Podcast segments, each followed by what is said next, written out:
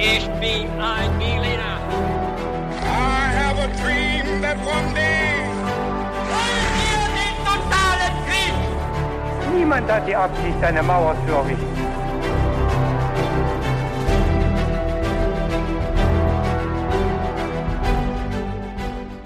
Hi und herzlich willkommen zurück bei einer neuen Folge His to Go mit mir David und mit Viktor? Und David und Victor, wir machen es immer so, dass bei uns der eine eine Geschichte recherchiert vor der Folge und der andere hat keine Ahnung, was für eine Geschichte das sein wird. Dann treffen wir uns für die Aufnahme und dann bekomme in dem Fall jetzt ich heute ein paar knifflige Fragen gestellt, um in das jeweilige Thema dann reinzufinden, bevor Victor uns dann äh, alles darüber erzählt, was äh, wahrscheinlich eine sehr spannende Geschichte sein wird. Na klar. Bevor wir damit einsteigen, haben wir noch eine Frage wie immer. Victor, was trinkst du für den Podcast heute? Äh, ich trinke heute einen Crodino. Ja. Und du, David? Ich trinke dasselbe. Wie ich sehe, Weil ja. ich die äh, mit Eiswürfeln schön serviert habe. Ja. Ein gutes Aperitivgetränk. Und damit können wir jetzt eigentlich meinetwegen auch direkt einsteigen mit den ersten Fragen. So ist es dann. Die erste Frage an dich, David. Was ist ein Adept? Ein Adept äh, ist, glaube ich, jemand, der etwas lernt. Mhm. Also der noch kein Profi ist sozusagen. Mhm. Aber ich bin mir jetzt nicht ganz sicher. Also Novize ist Anfänger, Profi ist quasi äh, das Ende Mhm. der Laufbahn und Adept ist, glaube ich, jemand, der so in der Mitte steht oder so. Ja, nee, schon sehr gut, ja. Die, dann kommen wir gleich zur zweiten Frage. Ja. Äh, wir lösen dann während der Geschichte auf, was die richtige Antwort ist. Ja. Wie so oft. Woran denkst du, wenn du den Namen Nicolas Flamel oder Nicolas Flamel hörst? Ja, denke ich an ähm, Chemie oder Alchemie. Mhm. Und Okay. natürlich, weil ich äh, Harry Potter gelesen habe, auch an den äh, Charakter, den es gibt in den Büchern, der auch so Okay. heißt. Ja, sehr gut. Und dann die letzte Frage. Was ist der Lapis Philosophorum? Das ist natürlich nichts anderes als der Stein der Weisen. Sehr gut, David. Jetzt Okay. äh, kannst du dir auch vorstellen, äh, worum es gehen wird heute. Ja, ich denke, es wird tatsächlich um Alchemie gehen dann. Mhm. So hieß es ja, glaube ich, im, im Mittelalter und der frühen Neuzeit. Ja. Und diese Alchemisten damals, die hatten ja jetzt nicht so wirklich eine Ahnung, sage ich mal, von Chemie im, im modernen Sinne. Mhm. Die hatten ein paar Ideen und die haben halt versucht, glaube ich, nur verschiedene Sachen zu machen. Ja. Und eine der Top-Sachen, die sie machen wollten, war, glaube ich, äh, Gold herstellen, Ja. was äh, nicht geht. Spoiler, ne? und man hat es irgendwie versucht. Und natürlich diesen Stein der Weisen finden, glaube ich. Oder? Ja. Ja, genau. Und wir werden jetzt gleich hören, wie so ein bisschen die Geschichte dahin geht. Also wir werden ganz zurückgehen an die Anfänge Aha. und ähm, genau schauen, was es damit auf sich hat mit der Goldsuche beziehungsweise der Suche nach dem Stein der Weisen. Ja, cool. Also ich weiß auch echt nicht mehr darüber als das, was ich jetzt gesagt habe. Also Aber das ist ja schon mal ganz gut. Ja. Ähm, dass du da so ein bisschen was, was weißt. Da kann man auf jeden Fall drauf aufbauen. ja, dann erzähl mal noch mehr dazu, würde ich sagen.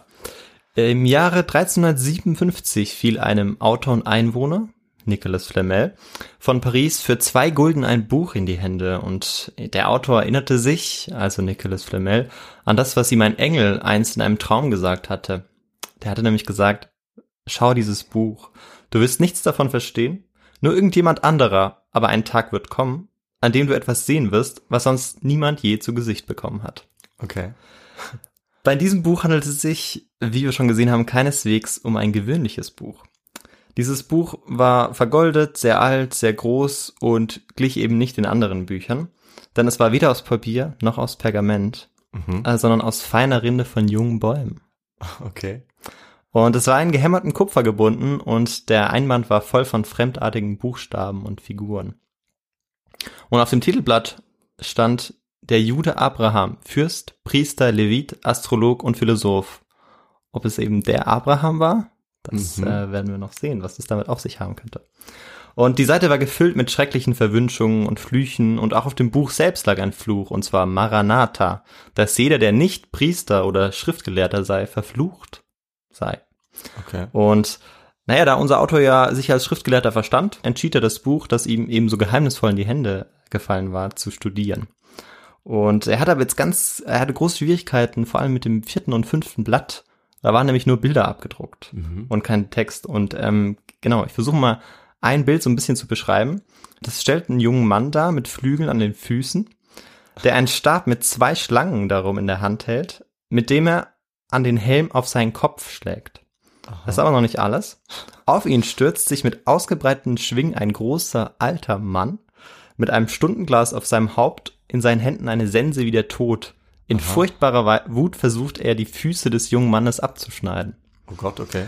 Ja, da sehen wir schon äh, genau, dass diese Bilder äh, auch schon Ja. irgendwie immer einen dazu ja einladen, da auch ja zu versuchen herauszufinden, was es eigentlich damit auf sich hat, was es eigentlich bedeuten Klingt soll. sehr speziell, klingt irgendwie Genau. nach surrealistischer äh, Kunst oder sowas. Ja, so ein sehr Gemälde, richtig. so ein krankes Gemälde. genau. Okay. Ähm, genau, und so sehr auch Schwierigkeiten hat, diese Bilder zu verstehen, so sehr sehnt er sich eben auch danach, es doch eben tun zu können und auch dieses Buch deuten zu können. Und dieser, unser Pariser Autor, der Nicolas Flamel, der wurde jetzt eben von der Furor Alchimicus ergriffen. Mhm. Ähm, also von diesem Ehrgeiz, das zu verstehen und das ließ ihn auch nicht mehr los. Und mit Hilfe seiner Ehefrau, die eine nicht mindere Rolle spielt eigentlich in der Geschichte, ähm, mit der Ehefrau Perenelle begibt er sich dann auf die Suche ähm, nach der Wahrheit hinter dem Text und ähm, genau der Lösung hinter diesem Rätsel. Mhm, mhm. Bevor wir aber weitermachen, was brauchen wir da noch, David? Wie wär's mit dem historischen Kontext? Sehr gut, ja, richtig. Okay. Wenn du jetzt tippen müsstest, wo unsere Reise beginnt, der Alchemie, was würdest du sagen, in welchem Reich der Antike? Das sage ich schon mal dazu. Uh, okay. Äh, keine Ahnung. Ähm, vielleicht wahrscheinlich im Mittelmeerraum. Ja, Aber boah. Ja, dann sage ich mal. es kam auch schon was dazu vor in unserem, Ja. also das Reich kam schon vor in Ja. unserem Podcast. Tatsächlich Ähm. vor ein paar wenigen Folgen. vielleicht bei den Babyloniern. Ja, sehr gut, ja. Aber das war ein guter Tipp, weil sonst hätte ich ja, glaube ich, was anderes gesagt. Ja, aber wahrscheinlich wäre das auch richtig gewesen. Wir nämlich, werden nämlich sehen, dass mehrere Antworten richtig gewesen wären. Okay. Mm, Wir fangen aber erstmal im Babylonischen Reich an. Dort war man eben davon überzeugt, dass neben der realen Welt noch eine dahinterliegende, verborgene Wirklichkeit, dass es die auch noch geben würde und dass sie irgendwie in einem Austausch mit der realen Wirklichkeit existierte. Ich meine, klar, diese Auffassung, die gab es nicht nur bei den Babyloniern, die gab es sicherlich auch oder bei vielen anderen Kulturen, Ja. weil sie eben auch die Grundlage sowohl religiösen wie eben auch magischen Denkens ist. Was die Babylonier aber hervorhebt, war die Ausformung dieses Glaubens. Also die, ähm, die Priestermagier der Babylonier, die Chaldäer genannt, hatten um 850 vor Christus eben diese Vorstellung entwickelt, dass der gesamte Kosmos, also die religiös-magische als auch die reale Welt, sich in einer Menschenwelt widerspiegeln. Also dass der Mensch an sich eigentlich die Möglichkeit hat, auch zu verstehen, was sich hinter der realen Welt befindet. Weil Okay. eigentlich alles, weil alle beiden, beide Welten sich quasi in der Menschenwelt befinden, wenn man so möchte. Jetzt kommen wir aber noch zu einem anderen Reich, das die Alchemie auch sehr stark beeinflusst hat. Das Ja. ist das ägyptische Reich. Ah, okay. Genau, nicht nur das babylonisch-assyrische Reich, ähm, sondern auch eben das ägyptische Reich spielte eben bei dieser Geschichte der Magie eine wichtige Rolle. Und insbesondere die, Pri die Priester wieder. Sie waren eben nicht nur Seelsorger, sondern auch praktisch arbeitende Technologen. Ähm, sie hatten äh, sehr weite Kenntnisse in der Metallurgie, der Herstellung von Glas, der Bereitung von hervorragenden Farbpigmenten und der Bearbeitung von Edelstein. Und eben diese Kenntnisse übertrafen eben Kenntnisse anderer Völker bei weitem. Okay. Und damals galt der Zweck eigentlich vor allem eben dem Ausschmücken von Tempeln und es entstanden richtige Tempelwerkstätten. Ähm, also so muss man sich das dann auch vorstellen. Also das hatte schon eine sehr wichtige Bedeutung. Spannend, okay, cool. Und jetzt fehlt uns noch ein Element. ja. Ähm, was, was könnte jetzt noch fehlen? Äh, der Stein der Weisen? Ja, nee, ich meine, ähm, wir haben ja angefangen mit zwei Reichen. Welches Reich könnte denn jetzt noch kommen? Wenn man so ein bisschen an ähm, die Philosophie denkt. Ah, vielleicht Griechenland. Ja, ah, sehr genau. das ist ja ein genau, Ding. sehr richtig. Und da spielte die Elementenlehre von Aristoteles eine wichtige Rolle. Wobei man sagen muss, das ist ja dann kein Reich, sondern also wahrscheinlich geht's dann um jetzt. Ja, genau, also die, die, ähm, griechische- Polis, die Stadtstaaten. genau, ja, die genau, wenn du so Stadtstaatensphäre. möchtest. Ja, ja, Ja, da hast du recht. Sehr gut, das nochmal hervorzuheben. Vielen Dank. Ja. Und genau, die waren eben äh, für diese Entwicklung da, der Materientheorie sehr wichtig. Also das fußt eben auf dieses, auf diese Urelemente Erde, Wasser, Luft und Feuer. Urelemente, die äh, Empedokles mehr oder weniger begründet oder erklärt hatte. Okay. Und bei Aristoteles sind eben Elemente weder chemische noch physikalische, das ist ganz wichtig, sondern universelle Grundbausteine, die einen allgemeinen Charakter haben. Ähm, und wir werden sehen, dass es eigentlich ganz, also es klingt erstmal ein bisschen kompliziert, aber es ist eigentlich ganz einfach. Die äh, Elemente werden also durch vier Grundqualitäten einfach bestimmt. Das ist warm, kalt, feucht und trocken. Und der Urmaterie, ähm, der Prima Materia. Also wir werden sehen, jetzt kommen ein paar lateinische äh, Wörter vor, aber du Gott. hast ja schon ähm, den Start ganz gut gemeistert ähm, mit dem Stein Ja. der Weisen. Ja, ich hoffe, Genau. dass äh, ich jetzt auch nichts übersetzen muss oder so. Nee, nee, das, äh, das bleibt dir erspart, da hast du Glück gehabt. Gott sei Dank, gut. Ja, genau. Und ja, das Feuer ist warm und trocken, die Luft warm und feucht, die Erde kalt und trocken und das Wasser kalt und feucht. Mhm. Und all diese Elemente, und das ist ganz wichtig, konnten aber transmutieren. Das heißt, sie konnten sich verändern nach dieser aristotelischen äh, ja, Elementenlehre. Ja. Und neben diesen irdischen vier Elementen gab es aber ein weiteres Himmelselement. Und die irdischen Elemente waren ja wandelbar, aber dieses war es nicht und das war das Himmelselement. Mhm. Und das hieß Quintessentia. Okay. Und daraus leitet sich auch ähm, der Begriff Quintessenz ab. Ja, das habe ich schon mal gehört. Genau, ja. Sehr gut. Und genau, die griechischen Philosophen beabsichtigten nicht die reale stoffliche Welt zutreffend zu beschreiben. Ihnen ging es eigentlich um ein möglichst elegantes, abstraktes ähm, Gedankengebäude. Mhm. Und um das ein bisschen jetzt zu verdeutlichen, werde ich einfach kurz ein Beispiel erwähnen, ähm, also wie man diese Denkweise nachvollziehen kann, dass sich Elemente Ja. eben transmutieren oder ähm, ja verändern können. Ja, finde ich gut. Ähm, Beispiel, ja. Zum Beispiel, um zu sehen, wie sich Luft eben in Wasser verwandelt, reicht es eigentlich aus, eben in ein Glas an einem warmen Tag ähm, dort es mit kaltem Wasser zu füllen. Und ja, siehe da, die umgebende Luft verwandelt sich eigentlich dann in Wasser. Mhm. wenn man so möchte. denken, Genau, ja. Und so konnte sich eben ein bisschen diese Denkweise entwickeln. Ein anderes Beispiel wäre, damit haben wir wahrscheinlich jetzt nicht so häufig zu tun, aber dann kann man sich auch vielleicht noch vorstellen, wenn man jetzt Blei verbrennt, ähm, dass man aus dem üblichen Bleierz Galenit verhüttet hat, dann werden Kügelchen Silber zurückbehalten, weil in Galenit gewöhnlich etwas Silber enthalten ist. Aber ich meine, was läge zu der damaligen Zeit näher, als zu denken oder anzunehmen, dass eben ein Teil des Bleis sich in der Hitze in Silber transmutiert hat, also Ja. verwandelt hat. Ja. Also es macht schon ja auch Sinn, so ein bisschen diese Denkweise damals gehabt zu haben. Und ja, jetzt ähm, fragst du dich vielleicht auch so ein bisschen, was es jetzt mit diesen drei Reichen zusammen eigentlich mit der Alchemie möglicherweise auf sich hat. Ein bisschen schon, ja. Genau ein bisschen. Das versuche ich jetzt genau kurz ja zu resümieren. Ja, ja. Auf der Grundlage des Wissens des größten Naturphilosophen jener Zeit, demnach eben Ar- Aristoteles, dass die Grundqualitäten veränderbar waren und damit eben auch die Substanz veränderbar war, und auf der Grundlage des Gedankens, dass zwei Welten in einer vereint sein konnten, und eben auf der Grundlage der praktischen Umsetzungsmöglichkeiten in Alexandria, also dass man das Ganze auch noch praktisch anwenden konnte, ähm, entstand eben das, was man heute Alchemie nennt, wie du es schon richtig ähm, bezeichnet hast. Ja, aber auch schon sehr gut, dass du da schon gleich am Anfang den entscheidend, das entscheidende Keyword quasi gebracht hast, Ja, okay. weil äh, das wäre sonst erst jetzt gekommen. ja. Aber wunderbar. Genau, und demnach be beginnt die Geschichte mit einer Verschmelzung babylonischer, griechischer und ägyptischer Elemente. Und was man jetzt versucht in der Alchemie zu machen, hast du schon eigentlich sehr genau beschrieben. Man versuchte bestimmte edle Metalle nachzubilden. Mhm. Weil man, es war ja so, dass man Metalle nicht nur imitieren konnte, sondern man konnte sie ja auch erzeugen nach dieser Theorie von Aristoteles, indem man eben Elemente veränderte, konnte man Sachen auch erzeugen. Und Ja. ähm, diese Annahme war ganz wichtig, um zu verstehen, weshalb sich überhaupt so eine Alchemie eigentlich entwickeln konnte. Weil sie sich quasi sicher waren, dass sie jetzt zum Beispiel Gold auch irgendwie herstellen können. Das ist genau, dass es gehen muss. Sie wussten nur nicht wie, aber sie waren Sie- sich sicher, dass es irgendwie geht. Genau. Ja, okay. Genau. Und wir werden noch sehen, wann sich das ändert, Ja. dieser, dieser Gedanke. Ah, okay, ja, und was cool. es dann für die Alchemie bedeutet, beziehungsweise man, man kann sich auch schon denken. Ja. Trotzdem würde ich es gerne erfahren. Ich Ja. weiß auf jeden Fall nicht wann. Ja, klar. Also man ging äh, davon aus, dass eben alle Stoffe, also bei der Alchemie, aus einer formlosen Ursubstanz bestanden, die Prima Materia, und dass die Unterschiede der konkreten Substanzen, also das, äh, was man dann als Produkt erhält, dass das auf den unterschiedlichen Mischungen der Elemente beruhte. Und naja, äh, als Alchemist ähm, war natürlich das Resultat einer perfekten Vereinigung von Urmaterie und der Vermischung der Elemente. Was, David? Dann jetzt vielleicht der Stein der Weisen? Ja, oder zunächst einmal Gold. Ah, okay, Gold. Genau. Ah, okay. Das hätte ich jetzt nicht Das gedacht. ist das Metall, das man äh, zunächst mal haben möchte. also das perfekte Metall quasi, wo alles genau stimmt. Genau, wo genau die, die, die Mischung genau stimmt zwischen der Urmaterie und ähm, der Mischung, die man zubereitet hat, Okay. wenn man so möchte. Wobei die Urmaterie auch in der Mischung eine Rolle spielt. Wir werden sehen, dass es mit den Begrifflichkeiten ab und zu ein bisschen schwierig ist, Mhm. weil es auch in der Rezeption immer Unterschiede gibt. Aber Ja. das spielt eigentlich gar keine so große Rolle. Und wir wollen jetzt aber genau wissen, wie man auch sowas erreichen kann.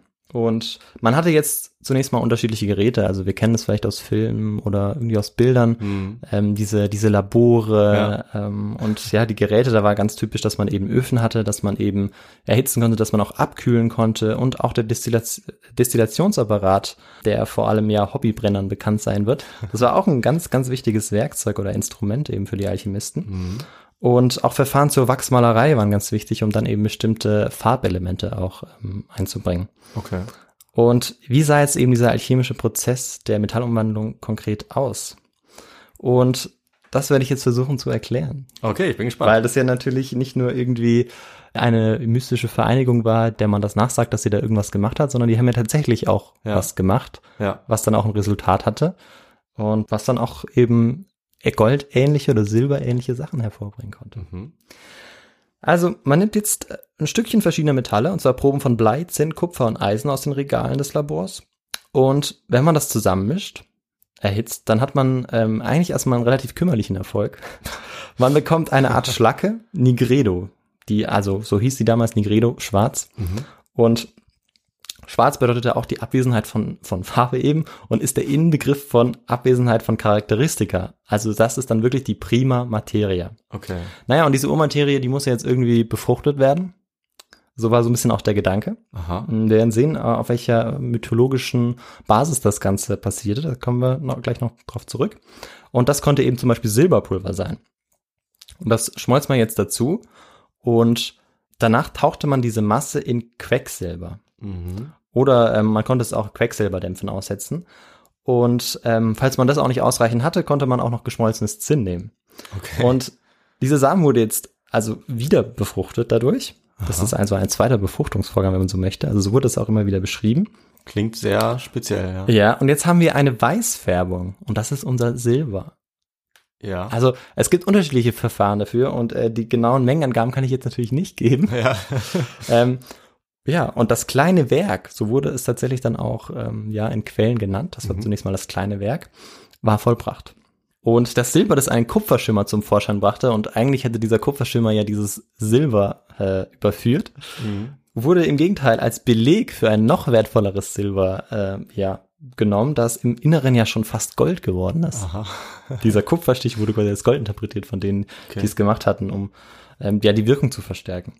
Ja, und dann kam die, Gel die Gelbfärbung noch. Und dabei nahm man sein Alchemistensilber, das man jetzt schon hergestellt hatte, das natürlich kein Silber war, das äh, Mhm. Ja. betone ich vielleicht an der Stelle nochmal, weil ich das so mit Anführungsstrichen äh, Ja. damit gezeigt habe, aber das, Ja, die ja, Anführungsstrichen, stimmt. ja, ja. Also es war einfach Die- jetzt nur eine, die irgend so eine sind- Mischung aus irgendwelchen Metallen, ne? die halt Ja, richtig. Silber aussah. genau. Äh, Man hat eben noch so ein bisschen so Mini-Silber hinzugefügt. Ja, ja. Ähm, genau. Und jetzt ähm, nahm man eben dieses Silber und fügte etwas Gold hinzu, also wirklich ganz, ganz wenig. Ähm, man sagt auch wieder Samen des Goldes und tauchte das Ganze in eine Mischung. Diese Mischung, die wurde Theon Hydor genannt. Mhm. Und das ist eigentlich nur eine Mischung aus Kalk und Schwefel und die in Essig gekocht wird. Und die gab dann diese gelbliche Farbe. Ja. Jetzt haben wir das, wo wir schon mal sein wollen, was schon mal eine sehr, sehr gute Mischung ist. Und es ist schwierig zu sagen, ob das jetzt auf einer Ebene ist mit dem Stein der Weisen oder ob das jetzt noch da drüber ist. Ähm, es wird nämlich unterschiedlich, äh, es sind Quellen einfach unterschiedlich genannt. Der Stein der Weisen kommt manchmal gar nicht vor.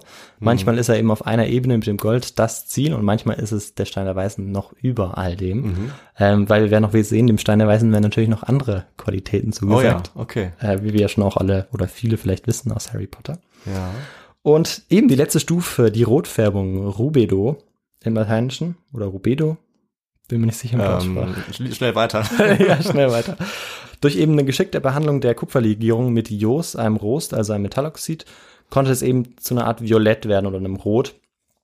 Und wenn man das nachbehandelte, konnte man auch diese Farbe eben konservieren. Das war also nicht so, dass es irgendwie nach ein paar Stunden wieder weg war, sondern auch diese, diese goldene Farbe. Also ich meine, teilweise sieht man goldene Gegenstände und Ja, ja. Äh, die sind natürlich nicht Ja, unbedingt alle wirklich Nee, Gold. stimmt. Also ich habe als Kind auch immer gedacht, sobald ich irgendwas gesehen habe, ah, irgendwie Mama oder Papa ist das Gold, aber es war meistens halt irgendwie Messing oder so. Aber das kann man ja nicht so, also es sieht halt Gold aus. Genau, genau, richtig.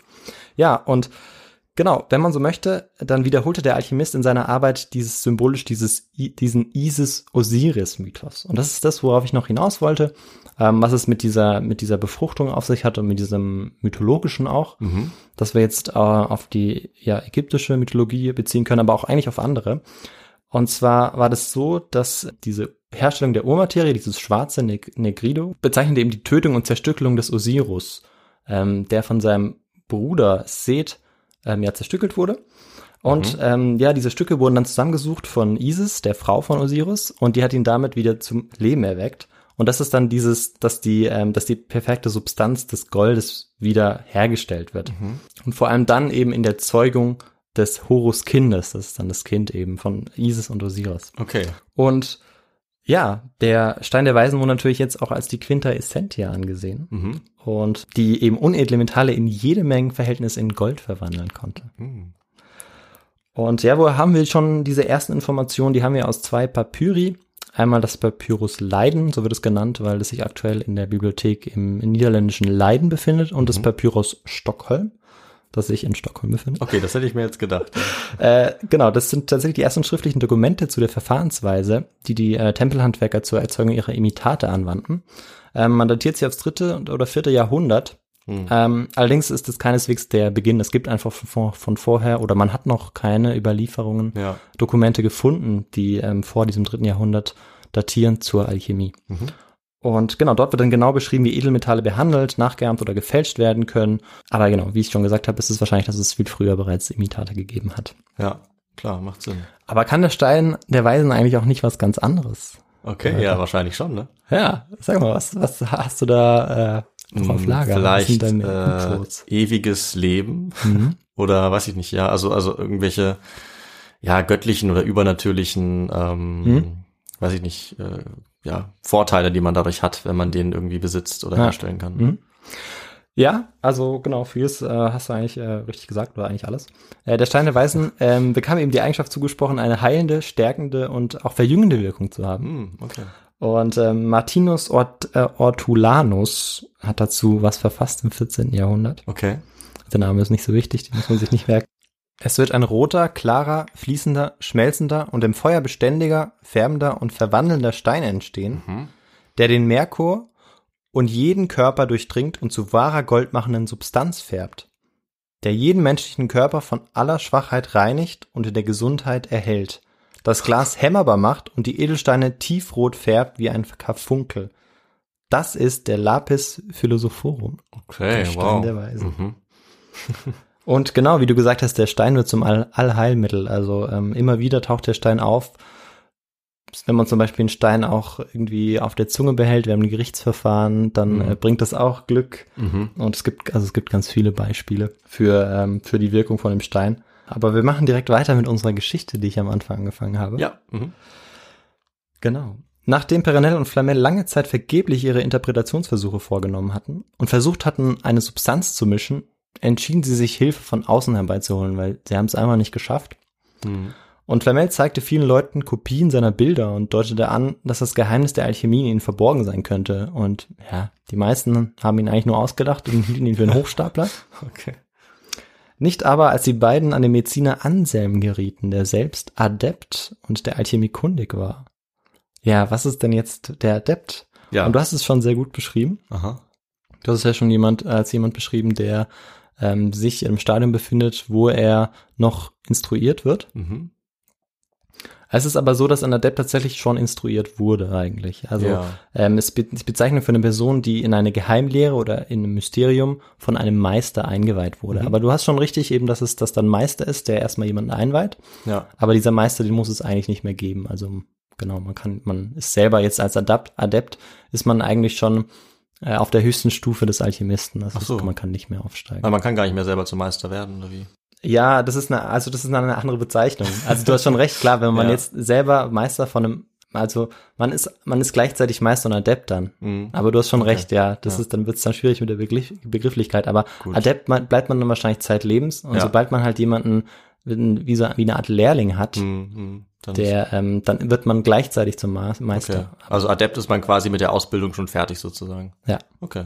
Und genau, unter Ansem begannen jetzt die beiden zu laborieren, zu probieren, zu versuchen und weiter zu versuchen. Und ja, wir erinnern uns jetzt so ein bisschen, das geheimnisvolle Buch war ja von Abraham, dem ähm, Juden, Ja. der für seine jüdischen Landsleute eigentlich, oder dieses Buch war eigentlich für seine jüdischen Landsleute geschrieben war. Und dann konnte natürlich dieses Buch auch nur von einem Juden gelesen werden. Und ja, in Compostela äh, waren eben ständig Menschen aus aller Herren Länder versammelt. Und da unternahm jetzt Flamel eine Wallfahrt hin, äh, in diesem Fall auch nur seine Frau. Und nach einem Jahr der Suche und des Wartens ähm, auf dem Rückweg von Spanien nach Frankreich traf er dann auf einen Arzt jüdischen, jüdischer Herkunft, Mhm. Canches oder Canch, bin mir nicht sicher mit der Aussprache, war Spanier, deshalb Canches vielleicht, ja. Mhm. Okay. Und Meister Canches erkannte, oder Adept, dass es sich bei dem Buch in Flamels Besitz um das verloren geglaubte kabbalistische Werk Ash Mazaref, das Rabbi Abraham handeln müsse. Aha. Und Nachdem Flamel Ganches von dem Fund und dem möglichen Potenzial dessen überzeugt hatte, segelten beide zurück nach Frankreich. Blöderweise starb Ganches auf der Überfahrt, konnte aber Flamel einige entscheidende Details zustecken. Hm. Und nach weiteren drei Jahren in Paris gelingt Flamel der große Wurf. Er findet das Elixier, das er sofort an seinem Geruch erkennt. An seinem Geruch. Ja. Aha. Zuerst projiziert er es auf eineinhalb Pfund Quecksilber und erhält davon ebenso viel richtiges Silber. Silber, das eben auch sogar noch besser war als aus den Bergwerken. Mhm. Ähm, und das hat er auch mehrmals selbst überprüft und natürlich auch überprüfen lassen. Und später projiziert Flamel und Perenel oder projizieren beide dann den roten Stein auf eine ebenso große Menge Quecksilber und erhielten ähm, eben dieses Mal reines Gold. Mhm. Mhm. Der Stein war eben, konnte eben, ähm, ja, aber nicht nur Quecksilber zu Gold verwandeln, sondern er wurde auch Lebenselixier. Und genau, er hatte den Stein der Weisen gefunden. Okay, dann müssten die beiden ja jetzt eigentlich immer noch leben, ne? Ja, da, da hast du recht. Ähm, Anfang des 18. Jahrhunderts wurde Flamel in Begleitung seiner Frau in Ostindien von einem französischen Kaufmann gesichtet. Das ist ja ein Ding. Flamel konnte also nicht nur unedles Metall in Gold verwandeln, sondern war auch unsterblich und ewiger Jüngling. Okay. Okay. Ja, jetzt kommen wir zum Ende der Geschichte, ähm, zu einer Bewegung, die in dem Ganzen, ähm, ja, leider ein Ende bereitet. Mhm. Das ist, ähm, hast du vielleicht eine Idee? Eventuell diese Aufklärung. Wow, Tja. nicht schlecht. Hättest du nicht gedacht, ne? Das ist, also, ja, die Folge rockst du wieder richtig. ah ja, die Aufklärung, da habe ich doch schon mal von gehört. Ja, Ja. nee, ist sehr gut, ja. Genau, also bereits in der Renaissance kam es, oder in der Renaissance kam es eben aufgrund von Geldmangel zu einem erneuten Boom der Goldmacherei. Mhm. Also wir schauen uns vorher noch mal so ein bisschen an, wie sich das noch entwickelt hat mit der mit den Alchemisten. Okay. Und ähm, beispielsweise Ludwig XIV. brauchte eben für seine Bauwerke so viel Geld, sodass er eben auch versuchte, teilweise sogar Kontakt zu oder seine Untertanen, die eben dann versuchten, Kontakten auch zu Goldmachern aufzunehmen. Aber auch der Kurfürst Christian äh, der Zweite von Sachsen hatte eben große Geldprobleme. Und er hoffte sich eben, dass er mit einem Alchemisten, einem Goldmacher, kiloweise Gold machen konnte. Mhm. Und ja, Ceton, das war der, äh, der Hofalchemist, der hatte erstmal erfolgreich Probe transmutiert. Okay. Am Anfang musste man immer so Probe transmutieren, ob das klappt. Ja. Und das war dann oft so, dass dadurch, dass immer ein Fünkchen Gold oder ein Fünkchen Silber drin war Mhm. und man vorher eben diese Masse oder diese Schlacke oder dieses, ja, oder dieser Stein, ähm, also es war kein richtiger Stein, aber eben diese, diese Substanz, Ja. überhaupt nicht so aussah, als wäre da irgendwie Silber und Gold drin, weil man das eben äh, verfärbt Ah. hatte. Und dann am Schluss kam halt so ein bisschen Gold oder Silber raus. Okay, also du machst das, packst es quasi in die Mitte Ja, und machst so dann irgendwas, sodass äh, das Äußere weg ist und am Ende hast du nur noch das Gold übrig Genau. und sagst, guck mal, Und so konnte tatsächlich so eine Probemutation dann auch äh, funktionieren. ja, das glaube ich. Also Ja, die das waren Problem war, schlau, ne? Ja, die genau. Ja, ja, die waren nicht, die waren schon ausgefuchst. Der Kurfürst wollte jetzt aber auch die Rezeptur zum Stein der Ja. Weisen. Äh, ja, und äh, der ist, äh, wollte natürlich Seton nicht preisgeben und ließ diesen Alchemisten auch foltern. Mhm. Ähm, der gab aber nicht klein bei und ist dann an den Auswirkungen der Foltern auch später gestorben. Okay.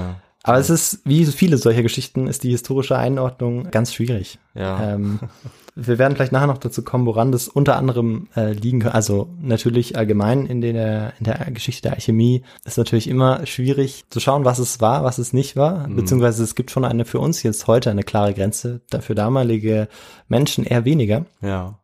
Ja, und das Ganze ändert sich aber dann, wie du gesagt hast, zur Aufklärung. Und ein wichtiger Protagonist ist ähm, Descartes, der eben eine neue universale Methode zur Erschließung der Welt äh, niedergeschrieben oder geformt hat. Äh, wann, kannst du mal sagen, wann das dann war mit dieser, mit der Aufklärung jetzt und Descartes? Ja, genau, das ist äh, eine gute Frage. Das ähm, mit Descartes ist im 17. Jahrhundert, Mitte des 17. Jahrhunderts. Okay. Ähm, ich weiß nicht, vielleicht weißt du es sogar genauer, ich habe es nämlich gerade nicht. Ich äh, weiß es nicht genauer, nee. Ja, Aber das ist ja ich schon glaube um gut, man's- 1600, 1640 oder 60. Okay, dass man es ungefähr einordnen kann. Genau, nee, ist eine gute, gute Frage. Und dass eben diese Erschließung der Welt lediglich durch rationales Denken geschehen könne. Also, dass man eben, ja, den Aberglauben, ähm, so, man, so wie man jetzt sagt, dass man den eben jetzt, ähm, ja, vertreibt. Mhm. Und man nimmt jetzt auch eben zunehmend eine Perspektive ein, dass die Natur insgesamt jetzt, ob auf der Erde oder im Kosmos, durch bestimmte Gesetze regiert werde oder regiert werden müsse. Und dass ähm, das dem Menschen mittels rationalem Denken eben zugänglich, zugänglich sei. Mhm. Ja, das heißt, es entwickelt sich eigentlich ein ganz neues Grundkonzept. Man versucht eben nicht mehr eine Theorie zu entwickeln, wie das hypothetische Ziel des Stein der Weisen erreicht werden kann, Ja. sondern indem man alltägliche Vorgänge lediglich beobachtet, das Ganze eigentlich nur zu verstehen. Also das ist jetzt im Vordergrund. Das heißt, man hat jetzt kein Ziel mehr, auf das man irgendwie hinarbeitet, sondern man versucht zu verstehen, wie Zusammenhänge in der Natur ja miteinander in Verbindung stehen. Also im Prinzip so Naturgesetze rausfinden, oder? Ja. Ja. Okay. Was man vorher zum Teil auch schon macht, aber immer ähm, mit dem Bewusstsein, dass man, dass man schon irgendwie ein Ziel vor Augen hat, wie Mhm. eben ähm, bei den Alchemisten der Stein der Weisen. Ja, okay. Genau. Und äh, genau, es gibt eigentlich keinen über die Natur hinweisenden transzendenten Sinnbezug mehr, wie es bei der Alchemie der Fall ist. Mhm.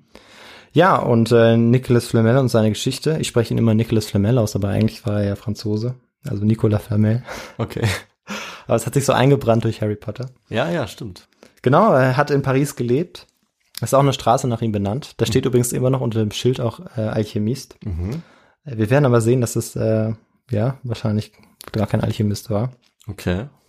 Denn Historiker, Historiker, Historikerinnen sind sich eigentlich einig, dass er von Beruf eigentlich Schreiber war und gar kein Alchemist. Ah. Und seine posthume Berüh Berühmtheit als Alchem Alchemist erlangte er eigentlich, weil Zeitgenossen wahrscheinlich keine andere Erklärung gefunden haben für sein angehäuftes Vermögen. Ah, okay. Weil er sehr schnell sehr reich wurde. Hm. Heute glaubt man, dass es wahrscheinlich an äh, ja, Immobilienkäufen oder Verkäufen lag. Okay, das ist ja mal interessant. Und die, die wollten irgendeine Erklärung finden, dann ist Ja, das eingefallen. Genau, wir sehen, dass es ähm, eigentlich eine übliche Handhabe war, wie man versuchte, ja, die Alchemie auch am Leben zu erhalten und auch immer wieder einen Rückbezug zu schaffen, dass es ja vorher schon mal irgendwie jemanden gegeben hatte, der das gemacht hat. Ja, also quasi eine, ähm, ein, eine Fake News Quelle äh, quasi unterstützt die nächste und geht Ja. weiter. Ne? Ja, so ungefähr. Genau. Und ja, diese erstaunliche Geschichte, die 1399 in dem alchemistischen Buch Livre des Figures Hieroglyphiques, also Buch der Figuren über Hieroglyphen erschienen ist, ist wohl frei erfunden worden, Hm. Mhm. auch wenn es Nicolas Flamel gegeben hat Ja, oder gegeben haben soll. Und dieses Buch ist tatsächlich erst um 1590 geschrieben worden. okay. Und in dem Buch steht diese Geschichte, wie er es geschafft hat, den Stein äh, der Weisen Völlig richtig. Ah, okay. die, die Geschichte, die ich in zwei geteilt habe, genau. ah. Ja, und auch weitere Schriften über Nicolas Flamel sollten seinen Mythos am Leben erhalten. So soll er eben im 18. Jahrhundert beispielsweise noch in Indien gesichtet worden sein. ja, das wollte ich noch fragen. Wo kommt, also wo kommt diese, diese, dieser Bericht her? Ja, das war ein französischer Kaufmann, der da unterwegs war und der ähm, ja das Gerücht Okay. verbreitet hatte, ja in Paris, dass er dort eben Nicolas Flamel getroffen hätte. Interessant. Und der hat Frau. nichts weiter dazu gesagt, woher er wusste, wer das ist. Irgendwie. Er hat es vielleicht noch ausgeschmückt. Ich, Ja, ja. Ich, dazu weiß ich es leider nicht mehr, aber ich nehme an, dass er es sehr glaubwürdig verkauft hat Ja, wahrscheinlich. Ähm, Sehr, ja, aber gut. oder wenn- verkaufen konnte. Ja. Wenn er den Stein der Weisen dabei hatte oder so, dann äh, macht Dann hätten wahrscheinlich noch mehr Leute geglaubt. Ja, Okay, ja, finde ich eine sehr interessante Ja. äh, Quelle. Das ist 300 Jahre später nochmal. Genau. Und was jetzt eben schwierig bei der Quellenlage ist, dass die Alchemisten sich generell äh, auf eine Ethik der Geheimhaltung beriefen, Mhm. wie wir es uns vorstellen können. Ähm, Rezepturen wurden immer nur kodiert oder hinter Symbolen versteckt und weitergegeben, genauso wie mit den Bildern, die ich am Anfang beschrieben habe in Ja. dieser Geschichte von Flamel. Und was es aber noch schwieriger macht, ist, dass eben alchemistische Schriften zum Großteil anderen Autoren untergeschoben wurden, früheren Autoren Mhm. ähm, wie es auch beispielsweise bei Flamel der Fall gewesen ist. Und ja, das heißt, man kann eigentlich selten mit Sicherheit behaupten, dass Schriftstücke tatsächlich dann auch von demjenigen äh, geschrieben worden sind, also jetzt Schriftstücke zur Alchemie, Mhm. die ähm, ja bei, bei denen irgendwie der Name auf diesem Schriftstück steht. Okay, krass. Ja. Und das war meine Geschichte. Okay, cool. Ja. Das ist ja mal ein Thema, das ich, äh, mit dem ich gar nicht gerechnet habe. Ja, das, Das, dachte ist ich ja, mir. das ist ja fast eine Mischung aus irgendwie Wissenschaftsgeschichte, Mythologie und äh, Ja, ist ein bisschen alles da, ja. Ja, ist wirklich alles. Also Ja. Vor allem äh, kann man ja sehr gut daran erkennen, äh, wie man es schaffen kann, einen ganzen Berufsstand, also es gab ja schon viele Alchemisten, ne? Mhm. sich im Prinzip ja einfach, also zum Teil äh, quasi auszudenken, ja. Ja. Also ja, wir wissen, dass niemand von denen Gold produziert hat. Ja. Trotzdem haben jahrhundertelang die Leute gedacht, so, ah cool, wir brauchen einen Alchemisten, der unsere Wirtschaft ankurbelt, wir brauchen einen Alchemisten, der mir ein bisschen Gold herstellt. Ja. Das haben ja so, also das, das ist ja so Genau. wahrscheinlich damals Einfach so aus- normal wie ja. heute irgendwie, keine Ahnung, ähm, ein Anwalt oder so. Ja, aus dem Verständnis heraus eben, dass man, dass man das so herstellen konnte, Ja. weil man eben diese, diese äh, Elementenlehre hat, die wirklich lange Bestand Ja. hatte oder lange auch Bedeutung hatte, Ja, ja. äh, weil man sich auch immer wieder auf Aristoteles berief, die dann erst eben mit ähm, Descartes und mit den anderen ja Aufklärern dann ja relativiert wird, weil man Mhm. sich da tatsächlich nur noch auf die Suche danach begibt, Ja. nach den Naturgesetzen. Ja. Ja, finde ich sehr spannend, weil wenn du erstmal es geschafft hast, so viele Quellen zu konstruieren, sage ich mal, irgendwie das zu behaupten, dann kannst ist es ja auch sehr schwer, das sieht man ja auch heutzutage Ja. teilweise mit einigen Verschwörungstheorien, ist es sehr schwer, dann noch zu sagen, ähm, das stimmt aber nicht, weil du gar nicht mehr genau zurückverfolgen kannst, wo diese Geschichten anfangen, ja. Und die bestätigen Genau, sich ja. alle gegenseitig. Also diese ich- Geschichte kann sogar auch ganz aktuell sein, ja. Ja, recht. genau. Also mich erinnert so ein bisschen dran, wie, wie halt das behauptet wird. Aber hier, ich habe es bei dem gelesen und der hat es aber bei dem gelesen. Und am Ende hast du keine Ahnung mehr, wer jetzt angefangen hat zu behaupten, der könnte äh, Gold herstellen. Ja. Und alle glauben es aber. Finde ich sehr interessant. Und dieses Geheimnisvolle halt auch, das finde ich halt auch äh, sehr, Genau, sehr ja. spannend. Das Ja, ist, genau, das auch, wie, wie ich drauf gekommen bin. Also ich habe den, den Namen ähm, Nicolas Flamel zufällig äh, irgendwo im Bezug tatsächlich auf einer, einer realen Figur, Aha. einer realen Person, die es, oder historischen Person, die es gegeben hat, gelesen und dachte, wow, das könnte natürlich was für den Podcast Ja, sein. ja. Ich dachte, vielleicht hättest, wusstest du das nicht, dass das, oder wusstest du, dass das auch eine tatsächliche Person war? Oder, Äh, bei Harry Potter? nee, allgemein, dass es die, die Person auch gegeben hat. Nicht so genau. Ich wusste, äh, dass es bei Harry Potter ähm, mit dem Stein der Weisen, dass sie das sich Okay. nicht einfach ausgedacht hat. Ja. Und, äh, Okay, ja. aber du wusstest nicht, dass diese Person, dass es die wirklich gegeben hat. Oder dass sie eine Rolle gespielt nicht, hat. Nicht so genau. Okay, ja, immerhin. Also ich hatte anders mal äh, davon gehört, dass es halt Alchemie gibt und das Gold und dieser Stein der Weisen eine Rolle spielen, aber wie das genau mit diesem Nicolas Flamel zusammenhängt, davon hatte ich keine Ahnung. Also Hm. wieder auf jeden Fall was dazugelernt, diese Verbindung und auch äh, wo die Alchemie auf einmal herkommt, Ja, hatte ich keine Ahnung. Aber finde ich sehr spannend, weil ich mag immer auch diese ähm, so ein bisschen geheimnisvollen Themen. Ja. Finde ich immer ganz gut. sehr gut. Cool. Ja, ähm, dann soll ich noch was zur Literatur sagen? Ja, sag mal, was du noch äh, empfehlen würdest oder was du gelesen hast. Genau, also zwei Bücher, die auf jeden Fall zu empfehlen sind. Das ist einmal so ein CH Beck Buch. Mhm. Das sind diese, diese Überblickswerke, die sehr gut eigentlich geschrieben Ja, sind. Immer so 100, 120 Seiten. Finde ich auch. Ähm, von Klaus Priesner ist das Geschichte der Alchemie. Mhm. Und dann gibt es eins, das heißt tatsächlich auf der Suche nach dem Stein der Weisen von Hans-Werner Schütt. Mhm. Das ist tatsächlich was für ähm, Leute, die ähm, ja jetzt richtige Fans geworden sind oder schon Fans sind von solchen Stories. Ja. Weil der äh, schmückt das wahnsinnig aus und geht philosophisch Mhm. ähm, ganz in die Tiefe. Cool. ähm, ja. sind noch 400 Seiten, nee, 500 Seiten ungefähr. ja. Okay. Genau. Und dann gibt's von Nicolas Flamel selbst natürlich dieses Buch, Mhm. Le Livre des Figures Hieroglyphiques. Ja, ist vom Lateinischen ins Französische übersetzt Okay. und ähm, kann für die Frankophilen Ja. unter den Zuhörerinnen und Zuhörern äh, ja gelesen werden. Ja, gute Empfehlung. Mhm. Und in dem anderen Buch kann man ja vielleicht, also ich habe schon mal so mitbekommen, dass es einige Stories gibt, wie die, die du erzählt hast von diesem Alchemisten, wo die Leute halt äh, irgendwie vorgeben, dass sie Gold hergestellt haben was dann passiert, ja, wie lange die es schaffen, so einen Betrug aufrechtzuerhalten, manchmal fliegt's auf. Also da finde ich, gibt's einfach coole Geschichten auch, die, Wahnsinnig man, äh, viel, ja. die man mal nachlesen kann, was die Leute sich damals alles haben einfallen lassen, um so zu tun, als könnten sie irgendwie Ja. Gold herstellen. Aber auch zu ganz, ganz konkreten Erfolgen, wie zum Beispiel Ja. dem Schwarzpulver tatsächlich, Ja, stimmt. aber auch dem Porzellan. Okay. Äh, ist auch eine sehr spannende Geschichte. Oh, habe ja, ich dann äh, gelesen, ich dass gut. das der europäische Hartporzellan, so wird es glaube ich genannt, tatsächlich auch von einem Alchemisten Mhm. zufällig erfunden wurde auf der Suche nach dem Stein der Weisen. Okay, also die haben Und schon vielleicht- was geschafft. Ne? Genau. Und vielleicht noch als letztes ganz kurz der Hinweis, Alchemie. Al kommt tatsächlich aus dem Arabischen und heißt einfach nur, sind einfach nur ein äh, Artikel, Mhm. also die Alchemie. Und der, ähm, die Alchemie war auch stark von äh, arabisch-islamischen, ja, philosophischen oder Denkrichtungen beeinflusst. Ja. Die habe ich jetzt in der Geschichte ja auch einfach aus Zeitgründen ganz weggelassen. Mhm. Aber ich wollte es auf jeden Fall nochmal darauf hinweisen, dass das ganz, dass da ganz wichtige Elemente Ja. auch noch entstanden sind. Ah, super, das finde ich gut. Ja. Sehr gut zu wissen. Ja. Genau, dann sagst du jetzt noch ein bisschen was, äh, wie man uns unterstützen kann? Ja, das mache ich gerne. Also man kann uns auf jeden Fall Feedback geben per Mail zum Beispiel. Da freuen wir uns, wenn ihr uns schreibt, einfach an feedback.histogo at gmail.com, also histogo mit einer 2. Dann könnt ihr uns auch Feedback geben, indem ihr uns äh, zum Beispiel bewertet auf Apple Podcasts. Da freuen wir uns, das hilft uns und erhöht unsere Sichtbarkeit auch. Ihr könnt uns bei Insta Instagram folgen und auch bei Spotify und natürlich auch überall folgen oder kommen- kommentieren, wo man Podcasts hören kann. Da gibt's ja einige Plattformen. Und äh, ihr könnt natürlich auch unsere Seite besuchen. Das ist einfach his2go.de. Da könnt ihr uns zum Beispiel auch spenden, ähm, wenn ihr uns ein bisschen unterstützen wollt oder uns auch da äh, was, was Nettes schreiben, wenn ihr wollt, oder auch Kritik gerne schreiben, wenn ihr Vorschläge habt, Anmerkungen. Und ähm, das Einzige, was es dann noch zu sagen gibt, ist äh, vielen Dank für das Feedback, was uns erreicht hat, auf der einen Seite natürlich. Und äh, wir freuen uns dann, wenn wir die nächste Folge erzählen können. Ich dann wieder in zehn Tagen. Richtig, und ja. bis dahin dann, ciao. Ja, macht's gut. Ciao. Ciao.